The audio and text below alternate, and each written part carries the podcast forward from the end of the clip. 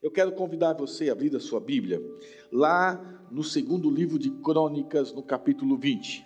Eu gosto muito do Velho Testamento. O Novo Testamento é, é mais da nossa época, né? veio ali depois de Jesus, são os ensinos de Jesus, é a igreja que Jesus instituiu, é a história da igreja cristã, mas eu amo muito o Velho Testamento. E eu sempre, quando leio o Testamento, sempre ele me aponta para o Novo Testamento. Sempre, quando nós lemos o Velho, o Velho está falando lá de Jesus Cristo, porque Ele é Deus. E eu gosto muito de segundo Crônicas, o segundo livro de Crônicas, e esse capítulo 20 em especial sempre fala muito forte comigo. Por várias vezes eu desejo abrir e ler esta história, a história do rei Josafá. Eu quero que você acompanhe essa leitura comigo de 1 Crônicas, capítulo 20. Né? Então você talvez não tenha a sua Bíblia aí, mas você pode ligar o seu celular, o seu smartphone, né? o seu iPad e aí realizar essa leitura junto comigo. Vamos lá?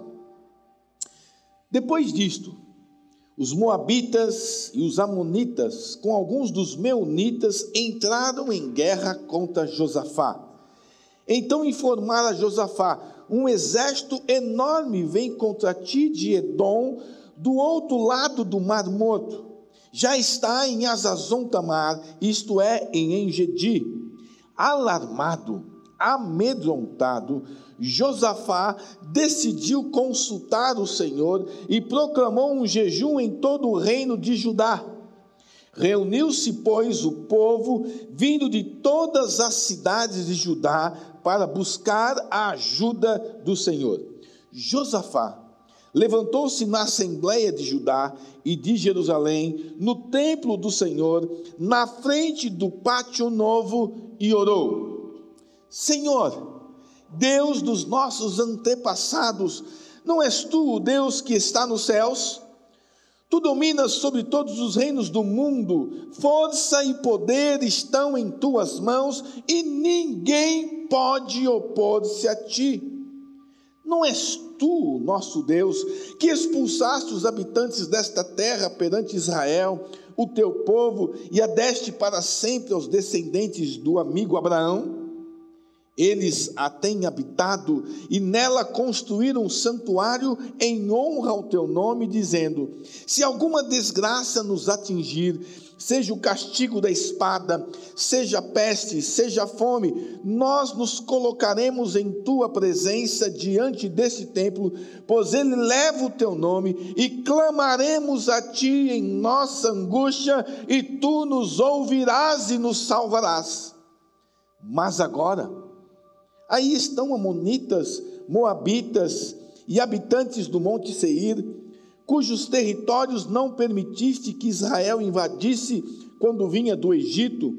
Por isso os israelitas se desviaram deles e não o destruíram. Vê agora como estão nos retribuindo, ao virem expulsar-nos da terra que nos deste por herança. Ó nosso Deus, não irás tu julgá-los? Pois não temos força para enfrentar esse exército imenso que vem nos atacar. Não sabemos o que fazer, mas os nossos olhos se voltam para ti. Todos os homens de Judá, com suas mulheres e seus filhos, até os de colo, estavam ali em pé diante do Senhor. Versículo 14. Então o Espírito do Senhor veio sobre Jaziel, filho de Zacarias, neto de Benaia, bisneto de Jeiel, trineto de Matanias, levita e descendente de, de Asaf, no meio da assembleia. Ele disse: Escutem, todos os que vivem em Judá e em Jerusalém, e o rei Josafá, assim diz o Senhor a vocês não tenham medo, nem fiquem desanimados por causa desse exército enorme, pois a batalha não é de vocês, mas de Deus. Amanhã, desçam contra eles. Eis que virão pela subida de Ziz, e vocês o encontrarão no fim do vale, em frente do deserto de Jeruel. Vocês não precisarão lutar nesta batalha. Tomem suas posições, permaneçam firmes e vejam o livramento que o Senhor dará, ó Judá, ó Jerusalém. Não tenham medo, nem desanimem, saiam para enfrentá-los amanhã, e o Senhor estará com vocês. Josafá prostrou-se com o, resto em, o rosto em terra, e todo o povo de Judá e de Jerusalém prostrou-se em adoração perante o Senhor. Então os levitas, descendentes dos coatitas e dos coreitas, levantaram-se e louvaram o Senhor, o Deus de Israel, em alta voz. De madrugada partiram para o deserto de Tecoa, e quando estavam saindo, Josafá lhes disse: Escutem-me, Judá e povo de Jerusalém, Tenham fé no Senhor, o seu Deus, e vocês serão sustentados. Tenham fé nos profetas do Senhor e terão a vitória. Depois de consultar o povo, Josafá nomeou, nomeou alguns homens para cantarem ao Senhor e o louvarem pelo esplendor de sua santidade, indo à frente do exército cantando: Deem graças ao Senhor, pois o seu amor dura para sempre. Quando começaram a cantar e a entoar louvores, o Senhor preparou emboscadas contra os homens de Amon, de Moabe e dos montes de Seir que estavam invadindo Judá, e eles foram derrotados. Os amonitas e os moabitas atacaram os dos montes de Seir para destruí-los e aniquilá-los.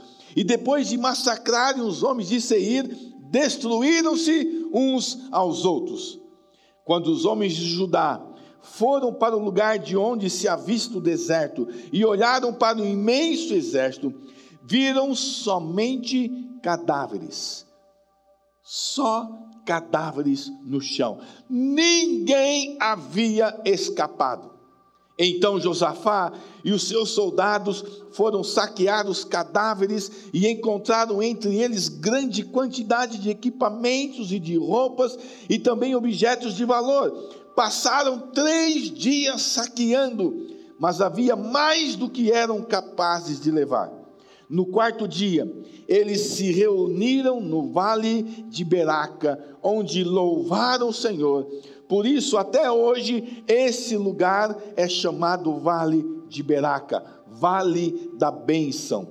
Depois, sob a liderança de Josafá, todos os homens de Judá e de Jerusalém voltaram alegres para Jerusalém, pois o Senhor os enchera de alegria, dando-lhes vitórias sobre os seus inimigos. Entraram em Jerusalém e foram ao templo do Senhor ao som de liras, harpas e cornetas. O temor de Deus veio sobre todas as nações quando souberam como o Senhor havia lutado contra os inimigos de Israel. E o reino de Josafé, Josafá manteve-se em paz, pois o seu Deus lhe concedeu paz em todas as suas fronteiras. Que texto maravilhoso, amados. Todas as vezes que eu paro neste texto, e eu medito nele, o Senhor fala coisas tão gostosas ao meu coração. É interessante, amados, porque exatamente o que nós acabamos de ler é a realidade de nossa vida. Nós temos muitos momentos em que a gente para e fala: e agora? O que é que eu vou fazer? Você já viveu uma situação como esta? Diante de um problema, diante de um obstáculo, de uma circunstância em que você fala: e agora? O que é que eu vou fazer? Você pode erguer a mão se você já viveu isso? Ou só eu que vivi? Muita gente. Amados, é a realidade dos nossos dias, é a realidade da nossa vida. Muitas vezes nós nos, nos sentimos como que encostados na parede. Muitas vezes nós nos, nós nos sentimos como que lá no fundo de um poço, num buraco, numa caverna, e nós não encontramos saída, não sabemos como sair daquele buraco. Nós achamos que não temos conhecimento, nós achamos que não temos sabedoria, que nós não temos experiência, nós achamos que não temos capacidade de dominar a situação que está diante de nós, e aí entramos em desespero, ficamos com medo e dizemos: e agora? O que é que eu vou fazer? O versículo 12 chama minha atenção quando Josafá disse: e agora? Eu não sei o que vou fazer. O que fazer quando você não sabe o que vai fazer? É sobre isso que esse texto me chama atenção. E quando a gente lê esse texto no capítulo 20 de 2 Crônicas, nós encontramos várias dicas de como proceder diante de situações adversas, diante de problemas, quando nos sentimos emparedados, quando nos sentimos encurralados, quando nos sentimos no fundo do poço e não sabemos o que fazer. Esta é uma realidade nossa. É uma realidade minha e é uma realidade sua. E quando nós estudamos esse texto, a primeira coisa que nós aprendemos e está lá no versículo 1, no versículo 2. A primeira coisa que nós temos que fazer é buscar a Deus. O versículo 2 diz que vieram ali alguns que contaram a Josafá, dizendo: Vem ali uma grande multidão contra ti da além do mar da Síria, do lado da Síria, e eis que eles estão em Azazon Tamar, que é em Gedi. O versículo 3 diz que Josafá temeu e pôs-se a buscar o Senhor. A primeira coisa que eu e você precisamos fazer quando não sabemos o que fazer é decidir buscar ao Senhor. Porque, amados, todas as vezes que nós estamos em situação como essa e nós buscamos o Senhor, a palavra de Deus nos diz que o socorro vem dEle. Não vem de A, não vem de B, não vem de políticos, o socorro vem sempre do Senhor. Então nós precisamos entender que no momento em que nós achamos que não temos saída, que não sabemos o que vamos fazer e falamos, e agora? É exatamente o momento em que você precisa cair de joelhos e começar a buscar ao Senhor. É exatamente neste momento de crise Josafá estava vivendo uma das crises maiores do seu reino. E quando nós estamos vivendo situação como esta, crise, é momento de nós cairmos de joelho e buscarmos o Senhor. O texto descreve o problema que Josafá tinha. Havia uma coligação, reis estavam se unindo, e o objetivo era tomar Jerusalém, era destruir o povo de Judá, tomar as terras que de promessa ou por promessa foi feito a Abraão, e Josafá estava ali, ali naquela região, na terra que foi prometida à nação de Israel. E de repente alguns reis tomam a decisão de subir o monte e de guerrear contra Josafá e contra a nação esta nação, esses reis, a Bíblia diz que eles estavam acampados às margens do Mar Morto. Eu não sei se você sabe, por que que chamam Mar Morto? Por que que o mar tem o nome de Mar Morto? Sabe por quê? Porque não há vida. Tudo acaba ali. Todo o rio desemboca no mar. E o mar morto para lá.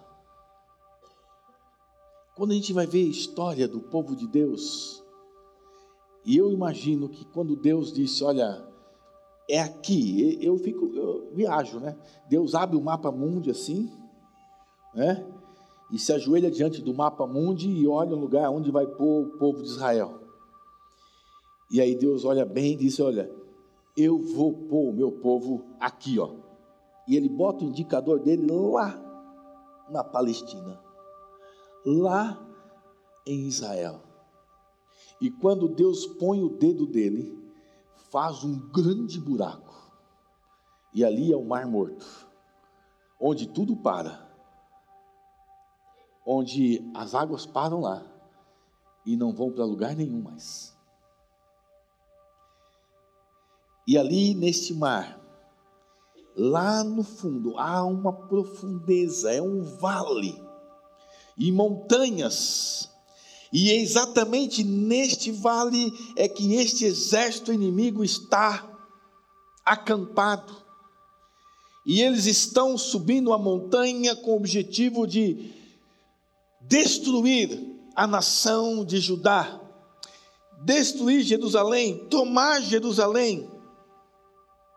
E quando Josafá recebe esta informação, ele então ora e amados, quando chega uma luta, quando vem sobre minha vida e sobre a sua vida uma luta que é maior que a nossa força, uma situação que vem diante de nós e você fala, e agora? Eu não sei o que vou fazer, eu estou com medo, eu não sei que decisão tomar, eu não sei que passo devo dar, eu não sei o que vou fazer. É normalmente neste momento que nós oramos. Você já parou para pensar que você lembra de Deus e busca Deus normalmente nas horas mais difíceis da sua vida? Quando você está bem empregado, quando você está ganhando bem, quando está tudo bem, dinheiro na conta, carro bonito, casa confortável, você pouco lembra de Deus. Mas quando as coisas ficam difíceis, você busca Deus. Deixa eu te dizer uma coisa. Deus conhece o teu coração, conhece o meu coração. E Deus conhecendo a gente, sabe, Ele fala assim: Eu vou deixar você na prova, viu, camarada? Porque você na prova me busca e eu gosto de encontrar você. Né, Daniel? Eu gosto de conversar com você. E quanto mais no sufoco você está, mais você me busca e mais feliz eu fico, porque você lembrou de mim, porque você me ama, você quer conversar comigo, você quer gastar tempo comigo, intimidade, então eu vou deixar você na prova. Tem gente que está num sufoco lascado há anos, nada dá certo. Talvez seja porque é tempo de ele buscar a Deus e buscar de verdade, pôr o rosto em terra. Ontem eu fui no mercado e encontrei um casal que há muito tempo né, eu tenho falado, tentado trazê-los para a igreja, nossa igreja, tem três filhas que na época eram adolescentes, e há muito tempo eu falo com ela: vem para a nossa igreja, você precisa conhecer a nossa igreja, sai de onde você está, que aí não é de Deus. Eu tive que falar isso para ela, não faz sentido o que você está me falando, isso não é de Deus, você precisa sair daí, antes que seja tarde demais. Você, seu marido, as suas filhas, saiam daí. Ontem ela olhou para mim e disse assim: Pastor, eu não sei mais o que fazer. E o marido chega e disse: Por que eu não ouvi você?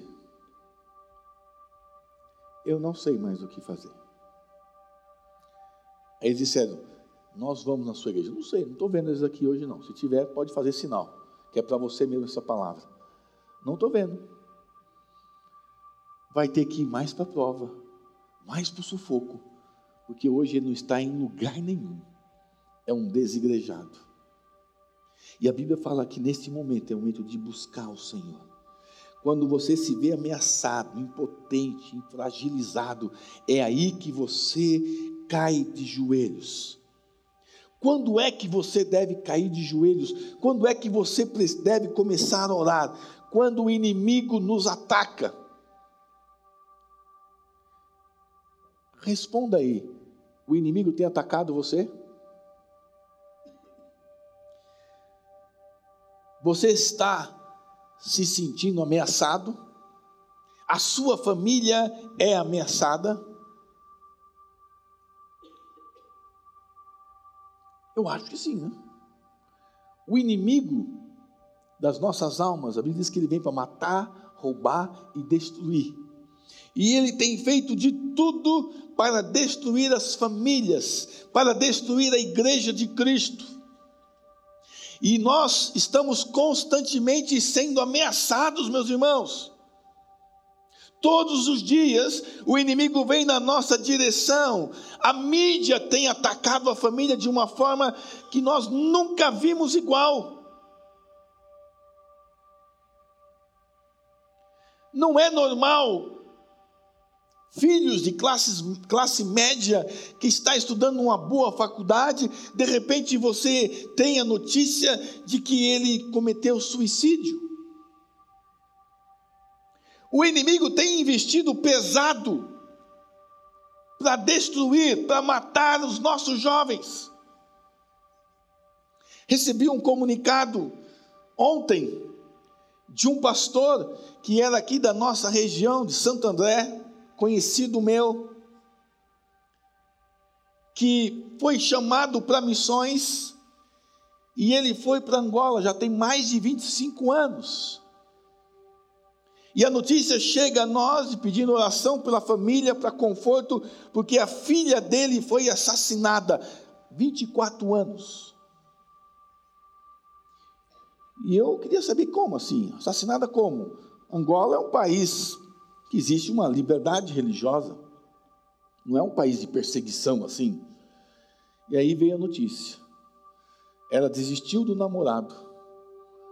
O namorado devia um dinheiro para ela. Marca o encontro com ela para acertar a dívida. Só que ele a mata. 24 anos. O pai e a mãe e uma família toda chorando e sofrendo a perda de sua filha. O inimigo sempre vem nos atacar, sempre está nos ameaçando, querendo destruir, acabar com as nossas famílias. E é neste momento, amados, que nós precisamos orar. É nesse momento que Josafá convoca a nação de Judá para orar. Ele entende que é um momento de perigo, de cerco, de guerra. Às vezes, amado, a oração é algo que é pessoal, alguma coisa que você faz ali no seu quarto fechado, mas há momentos que a oração tem que sair do quarto, tem que ir para a igreja, tem que ir para a rua. E é exatamente isso que Josafá faz. Ele convoca toda a nação para vir e buscar a presença de Deus. Porque era um momento de crise, um momento de extrema dificuldade, e ele sabe que a única saída está no Deus Todo-Poderoso. E então ele convida, ele conclama todos a orar. Quando devemos orar? Quando estivermos com medo. Você já sentiu medo alguma vez? Erga sua mão. Você sentiu medo alguma vez? É, pode abaixar. Você nunca sentiu medo? Erga sua mão. Nunca? Que bom. Porque o medo é bom. O medo faz parte da nossa vida. Aliás, há dois tipos de medo: um medo que nos afasta de Deus e há um medo que nos aproxima de Deus, há um medo que nós nos jogamos no, no, colo de Deus, que nós vamos na direção do braço do Senhor e nós chegamos lá e dizemos: Senhor, eu quero ficar aqui, eu quero descansar em Ti, eu confio em Ti, a minha vida está nas Tuas mãos. E é exatamente este momento que aqui Josafá entende que precisavam toda a nação ir. Eles estavam desesperados com medo daquela situação. E é nesta hora que ele reconhece a fragilidade dele. É nesta hora que ele então se joga nos braços do Pai. É nesta hora que ele se lança no colo de Deus e confia nele.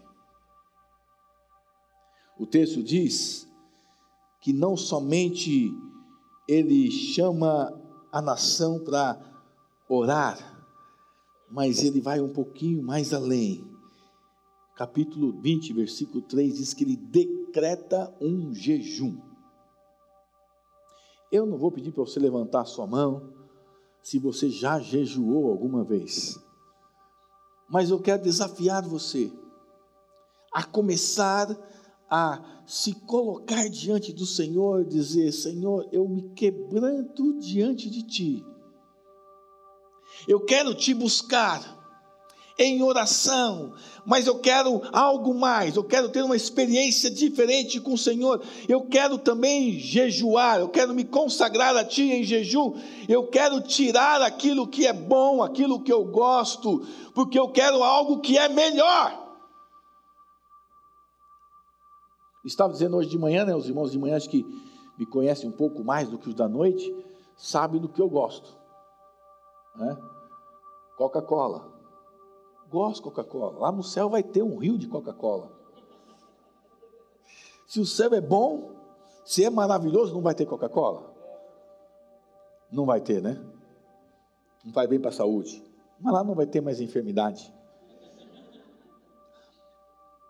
Quando eu falo, Deus, eu vou deixar de tomar Coca-Cola por tantos dias, porque mais gostoso que um copo de Coca-Cola, do que uma garrafa de Coca-Cola, é a tua presença.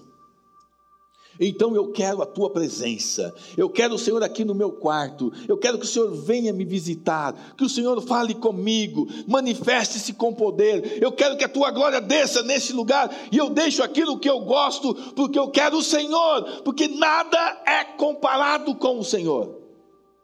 Talvez você goste muito de chocolate, talvez você goste muito de doce, eu não sei o que você gosta, talvez você gosta muito de assistir filmes, de futebol, e você pode dizer, Senhor, eu me consagro, eu não vou assistir futebol esse final de semana, o tempo que eu vou assistir futebol, eu vou buscar o Senhor, durante uma semana inteira, um mês inteiro, eu não vou ouvir nada a respeito de Corinthians, de Palmeiras, de Santos, eu vou buscar o Senhor, eu vou buscar a salvação da minha família, eu vou buscar um renovo do Senhor para os meus filhos, eu quero mudança na minha vida. Quando nós declaramos esse jejum, estamos dizendo, Senhor, eu tenho mais fome de Ti do que de qualquer outra coisa. A verdade é, amados, que nós temos tempo para todas as coisas, mas não temos tempo para orar. Temos tempo para tudo, mas não temos tempo para jejuar não queremos.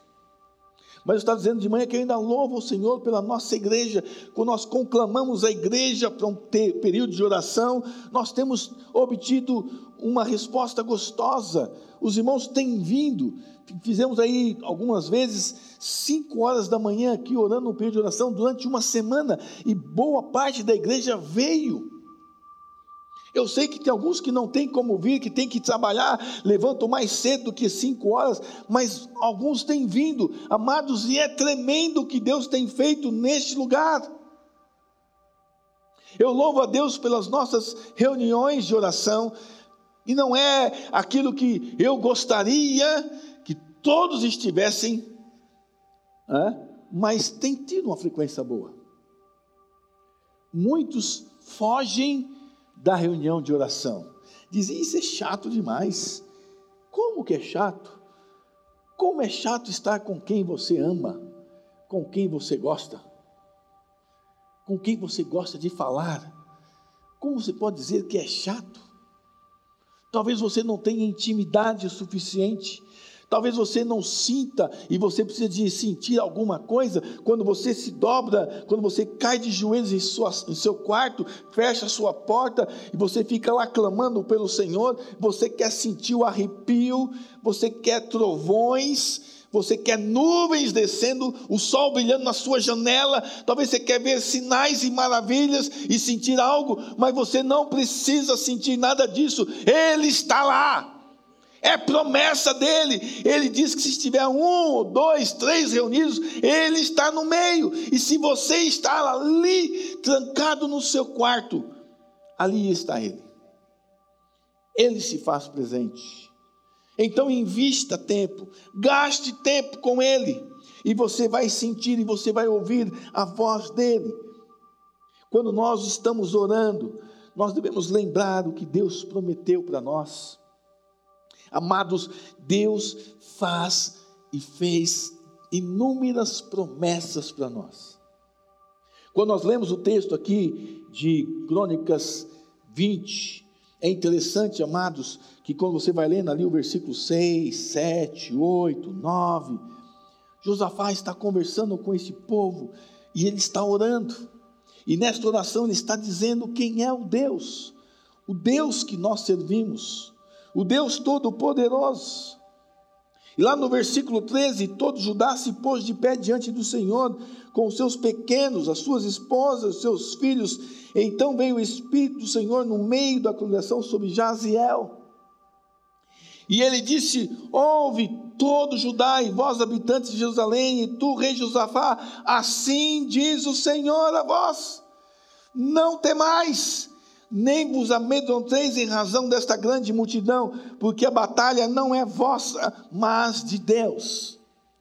Amado, esse texto aqui me mostra que quando nós estamos orando e nós estamos falando com Deus, Deus vem e fala com a gente.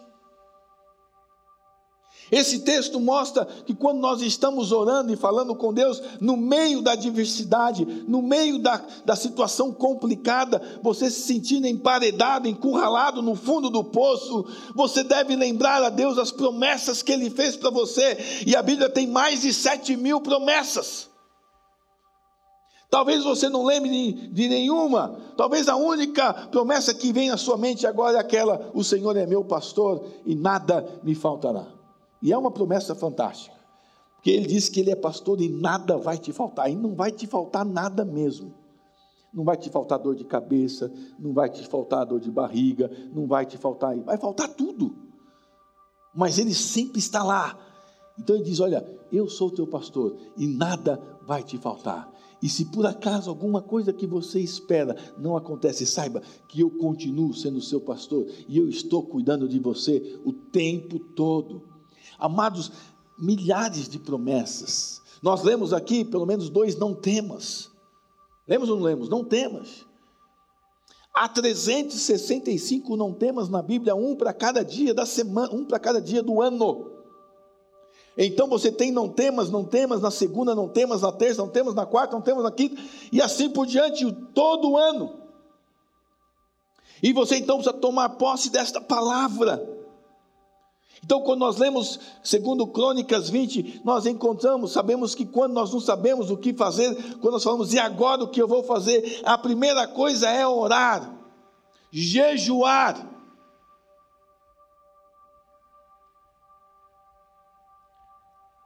Depois é ouvir Deus.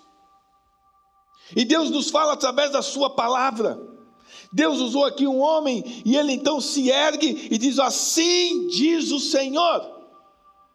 Não tenham medo, não fiquem acovardados, não se desanimem por causa desse exército que vem contra vocês. Não fiquem assim, porque o Senhor está com vocês. Olha que palavra gostosa. Que consolo.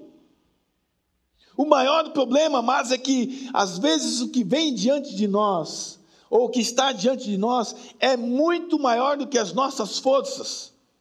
Nós somos pequenos, somos limitados, mas nós temos um Deus, e a Bíblia diz que é maior aquele que está em nós do que aquele que está no mundo. Queridos, o Senhor é com vocês. Jesus está com você. Ele prometeu isso, ele disse: Eis que eu estarei com vocês até o último dia de sua vida. Até o último dia dos séculos. Eu estarei com vocês. Olha que promessa! Então nós precisamos compreender que a nossa vitória vem do Senhor. Ele está comigo. Não é do meu esforço, não é daquilo que eu consigo fazer, não é a espada que eu levo na mão, não é o estilingue que eu levo na mão, não. O Senhor está comigo. E ele diz: Olha, vocês não precisam pelejar. Deixa comigo. Foi essa palavra que este homem trouxe ao rei e a todos aqueles que estavam ali. Alguém disse que o homem, quando trabalha, o homem trabalha. Mas quando o homem ora, Deus trabalha por ele. Olha que coisa gostosa. Vamos passar a orar, gente, e deixar Deus trabalhar por nós deixar Deus fazer o papel dele. Então você busca Deus em oração, você confia na palavra dele, você jejua, você confia nas promessas que Deus tem para você, e aí vem o resultado. O resultado está aqui no versículo 18. Olha que diz o versículo 18. Josafá curvou a sua cabeça com a sua face para o chão e todo Judá e os habitantes de Jerusalém caíram diante do Senhor, adorando o Senhor. Amados, esse versículo me chama a atenção porque todos ali prostraram com o rosto em terra e eles começaram a adorar ao Senhor. E a batalha não tinha nem começado. Eles só ouviram a palavra de um homem dizendo assim diz o Senhor. E eles tomaram posse daquela palavra. E aquilo entrou no coração deles, a certeza de que o Senhor estava com eles, que a Bíblia diz que eles caíram com o rosto em terra e eles começaram a adorar ao Senhor. Sabe que esse texto mostra para mim e para você que nós, como igreja, precisamos começar a adorar o Senhor antes da batalha. porque o louvor é uma arma que nós temos em nossas mãos. O louvor é uma arma. Então você precisa usar esta arma. A gente vê aqui nesse texto, amados, uma coisa de doido. Não faz sentido. Josafá, logo, de, logo pouquinho, um pouco depois, desse momento, ele escolhe alguns cantores dentro da nação de Judá, dentro de Jerusalém, ele escolhe alguns músicos e diz: Olha, vocês vão à frente. Não faz sentido, gente. Faz sentido? Naquela época, os músicos ficavam atrás, tocando e cantando incentivando, encorajando o exército, batendo os tambores ali, dizendo: Olha, vamos lá, é nesse ritmo, é nessa pegada, e nós vamos vencer.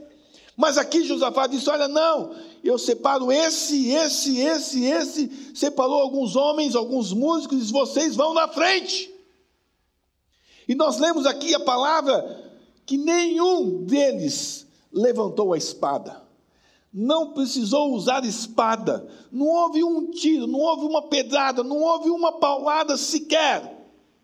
O texto diz que quando o louvor começou, junto com o louvor, lá no vale veio uma confusão tão grande que não dá para entender. Não tem explicação. Mas é a Bíblia assim mesmo, tem coisa que não dá para explicar. E fim de papo, ponto final. A Bíblia diz que aquele povo lá começou a guerrear um com o outro. Os aliados, aqueles exércitos coligados que iam subir a montanha para destruir Josafá, eu sei lá o que aconteceu, eu não entendo o que é que, o que, é que aqueles caras estavam cantando. A letra da música nós temos aqui. Temos ou não temos? Qual é a letra da música? Deus deu a letra para eles. Qual foi a letra que Deus deu? Hã? Rendei graças ao Senhor. Rendei graças ao Senhor, porque Ele é bom. Rendei graças ao Senhor, porque Ele é bom. Eu canto bonito, pastor. Porque a sua misericórdia dura para sempre. Hã? Rendei graças ao Senhor. Esse é do louvor. Este era o louvor, essa era a letra que Deus deu para aqueles homens, aqueles soldados que estavam lá na linha de frente, que não carregavam espada, não carregavam arma de fogo, não carregavam pedra nem paus, eles simplesmente foram com as suas vozes e cantavam alto, dizendo: Rendei graças ao Senhor, porque a sua fidelidade, a sua misericórdia dura para sempre. E enquanto eles cantavam, enquanto eles proclamavam isso em alta voz, há uma guerra lá embaixo e um começou a matar o outro. E chegou o momento que eles olharam para o vale e a Bíblia diz que não tinha um só vivo, sem espada, sem violência. O que eles fizeram é apenas cantar.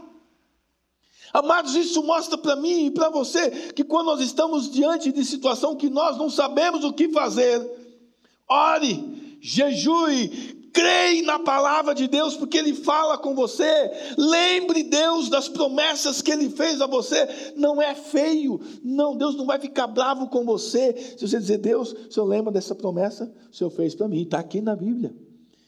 Eu quero ela para mim. Você acha que Deus vai ficar bravo com você, vai fulminar você, porque você está lembrando uma promessa que Ele fez para você?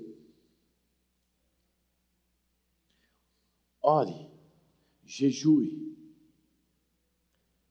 escute a voz de Deus, fale com Ele, escute Ele falando, lembre Deus das promessas e adore ao Senhor, adore ao Senhor antes mesmo da batalha começar, comece a glorificar o nome do Senhor.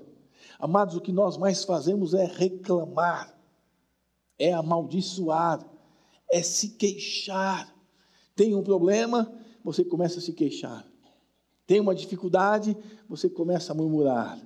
E o texto diz: adore ao Senhor. Adore ao Senhor. Essa palavra é uma palavra do Deus vivo. E esta palavra mostra que Ele é real e Ele pode mudar a nossa história. Amados, o louvor muda circunstâncias. O louvor traz uma situação nova, ao invés de reclamarmos, traz algo novo que só Deus pode fazer.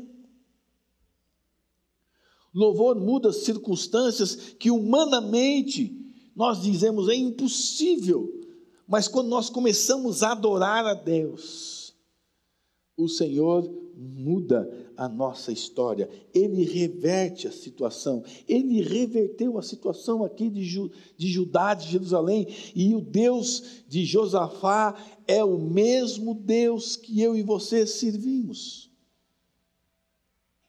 Então comece a louvar a Deus. E o maravilhoso aqui, amados, é que esse louvor confundiu o exército inimigo. Como? Eu não sei. O que eu gosto nesse texto é que diz ali que o exército inimigo foi, tem algumas traduções que dizem isso, foi desbaratado. Você tem essa tradução? Que diz que o exército foi desbaratado. Você já viu o que, que é um desbaratamento? Hã? Você entra numa sala apagada e você tem quase certeza, quase certeza, que quando você acender a luz, você vai ver o quê? Barata. Tem gente que tem tanto medo que escuta a barata, que escuta o movimento dela as anteninhas. Gente, é incrível como tem gente que escuta. Sabe onde está, diz: está lá. A minha mãe era assim: está lá, pode ver. E acendia a luz, ela estava lá. Ela escutava. Parece que a bata falava com ela: vem, vem que eu te pego, vem que eu te pego. E o texto diz que este exército foi desbaratado. É exatamente a ideia de quando você acende a luz e as batas ficam desesperadas. E agora? E agora? Para onde eu vou? Para onde eu vou? E aquela correria doida. Foi isso que aconteceu. O louvor fez isso. O louvor daqueles homens, daqueles soldados, eles estavam reunidos ali para adorar ao Senhor, para adorar com um cântico que a letra já estava dada por Deus. E de uma grande multidão de inimigos, o texto diz que não sobrou um. Todos estavam mortos. O texto diz que eles levaram três dias para saquear, porque era a norma, era a regra. Quando o exército derrotava o outro, toda a riqueza, tudo que estava lá, eles levavam embora. Eles levaram três dias para saquear aqueles cadáveres. Três dias. E não conseguiram carregar tudo. Dá para ter ideia o que tinha lá de riqueza, de valor. E eles levaram tudo, tudo. Às vezes, nós reclamamos da esposa, reclama, a esposa reclama do marido, o marido reclama da esposa, a mãe reclama dos filhos, os filhos reclamam dos pais, reclamamos do nosso serviço, do nosso emprego, do nosso patrão, reclamamos dos nossos políticos, reclamamos do nosso país, e nós vamos mudar a nossa postura vamos começar a adorar, vamos começar a cantar, porque a vitória virá no nome de Jesus. A vitória virá. Tão somente precisamos crer. Ele disse: se nós o buscarmos de todo o coração, nós o encontraremos. Então vamos buscar o Senhor em oração, em jejum, ouvir a voz de Deus. Amados, quando aquele exército lá de cima, o exército de Josafá, olha para aquela, aquele vale, só encontra cadáveres. Aquele lugar foi chamado Vale da Bênção. Porque o que eles viveram ali foi sobrenatural. O que eles conseguiram ali de despojos, de riquezas, era algo assim incontável. E até hoje aquele lugar é chamado de Vale da Bênção. Onde havia medo, o Senhor transformou esse medo em bênção. E talvez você esteja vivendo uma situação assim. Talvez você se sinta emparedado, encurralado, com medo Talvez você tenha, esteja chorando por sua família, chorando por causa do seu marido, chorando por causa da sua, da sua esposa, chorando por causa dos seus filhos, chorando por causa da sua situação financeira. Talvez você esteja vivendo esta situação, mas ei, comece a adorar ao Senhor. Porque quando você estiver adorando o Senhor, este vale de bênção será mudado na sua vida, lágrimas em bênçãos, tristeza em alegria sofrimento em saúde, em bênção. Você precisa mudar o seu comportamento, a sua atitude. A Bíblia mostra isso, meus queridos irmãos. Se você quer experimentar o sobrenatural de Deus, eu quero desafiar você nesta noite. Deus ainda faz milagres. Ele é o mesmo Deus de Josafá. Ele ainda opera milagres, e eu não sei o que é que você está vivendo hoje. Eu não sei qual é o seu problema, qual é a sua dificuldade, eu não sei o tamanho do exército que vem contra você. Eu sei de uma coisa: há um vale da bênção perto de você. Há um vale da bênção. Você pode olhar para esse vale e já louvar ao Senhor. Louve ao Senhor. Confie nele, porque Deus é o único que pode transformar as nossas lágrimas em sorrisos, transformar os nossos fracassos em vitórias. Este é o nosso Deus. Eu quero desafiar você nesta noite a dizer: Senhor, eu me entrego totalmente a Ti. Eu quero ter uma postura nova, um comportamento diferente. Eu quero enxergar as coisas de uma forma diferente a partir de hoje. Eu decido buscar ao Senhor. Em oração, em jejum, eu decido escutar a Sua voz, lendo a palavra de Deus e eu quero conhecer cada uma de suas promessas. Querido, comece a ler a Bíblia. Comece a grifar cada vez que você lê um texto e você tem ali promessa, grife, grife. Eu sei que a Bíblia não está, não é só de promessas. Né? Existe, ainda existe né? um, um negocinho chamado assim, caixinha de promessas. Aquilo é maravilhoso. Tem gente que pega aquela caixinha, vou ver o que Deus tem para mim hoje. Vai lá e pega, mas só tem promessa, só tem coisa boa lá. E promessa é bom. E eu tenho que lembrar o Senhor dessas promessas. Mas a Bíblia tem muito mais do que promessa. A Bíblia tem puxão de orelha. Tem tapão no pé do ouvido. Tem rasteira do Senhor para você. Você então precisa ler a Bíblia, buscar o Senhor, conhecer o Senhor, botar o rosto em terra e clamar por Ele, e você vai viver o sobrenatural em nome de Jesus, porque Ele ainda é Deus.